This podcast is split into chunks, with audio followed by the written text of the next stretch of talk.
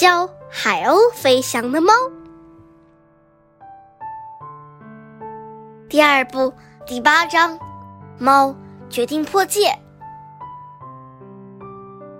幸运儿做了十七次飞行尝试，十七次都是刚飞几厘米就坠落在地。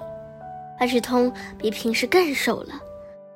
在头十二次尝试受挫之后，他已经把胡子都拽秃了。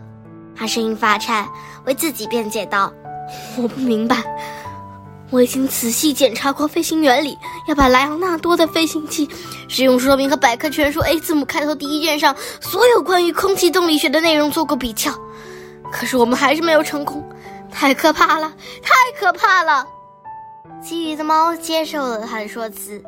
他们所有的注意力都在幸运儿身上，因为每次飞行失败后，他就愈加伤心，愈加闷闷不乐。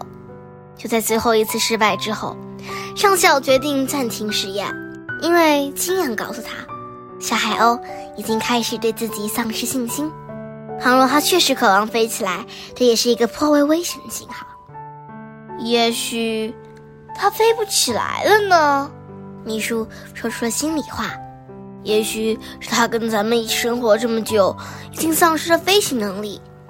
按照技术说明并遵循空气动力学原理，可是完全有可能飞起来的。大家别忘了，百科全书可是囊括一切的。我们是通提醒众猫。看在红鱼尾巴的份上，逆风而上叫了起来：“它是一只海鸥啊，海鸥都会飞的，它一定要飞起来。”我答应过他母亲，也答应过幸运儿，他一定要飞起来。索尔巴斯一再重申，而且履行承诺，我们人人有责。上校提醒大家，大家得承认，我们无法叫它飞翔，我们必须向猫以外的世界寻求帮助。索尔巴斯建议道：“说清楚点儿，亲爱的朋友，你想到哪儿去求助？”上校一本正经地问：“我恳请大家允许我破一回戒，这是我平生第一次，也是最后一次。”索尔巴斯凝视着朋友们的眼睛，提出了请求：“破戒！”其余的猫伸出爪子，脊背发麻，毛发都竖了起来。猫的法律这样明文规定：禁止猫讲人话。这倒并不意味着他们没有兴趣同人类进行交流，最大的危险还是来自人类可能做出的反应。他们会怎样处置一只会讲人话的猫？毋庸置疑，他们会把它囚禁牢笼，进行各种各样愚蠢的实验研究。因为人类大多不能接受一个异类能听懂他们的话，并试图理解他们的心思。比方说。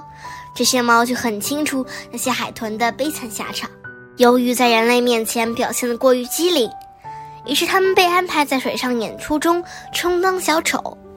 这些猫还知道，人类对任何一种表现聪明且具备接受能力的动物都会横加羞辱，比方说狮子。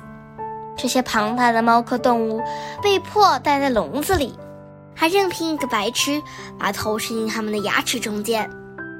再比如鹦鹉，被关进笼子了，还不停重复人们的蠢话。所以说，讲人话意味着要冒极大的风险。你陪着幸运儿，我们几个退场讨论你的请求。上校命令道。这些猫关上门争论了好久好久。期间，索尔巴斯一直和小海鸥待在一起，后者丝毫掩饰不住无法飞翔给他带来的忧伤。等大家讨论完毕，已经入夜。索尔巴斯向他们走去，想知道他们究竟做出了什么决定。港口的猫允许你破戒一次，但仅仅这一次而已。你只能和一个人讲话，之前将由我们从所有人当中敲定一个人选。上校庄严地宣布了结果。